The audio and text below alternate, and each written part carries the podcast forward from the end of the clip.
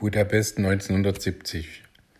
Nachdem wir am Moskwater Quartier bezogen hatten, bei unseren ungarischen sogenannten Oma und Opa, gingen wir in die Umgebung, sahen uns die Fischerbastei und die Märkte an und waren hellauf begeistert.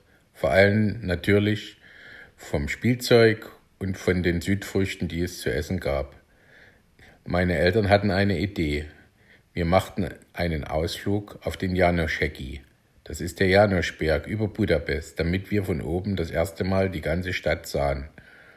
Auf den Janoscheki konnte man mit einem Sessellift hinauffahren. Vorher musste man dorthin mit einem Bus, vorher mit der Straßenbahn hinfahren und kam an der Talstation des Sesselliftes an. Die Talstation vom Janoscheki war für uns schon allein das Erlebnis.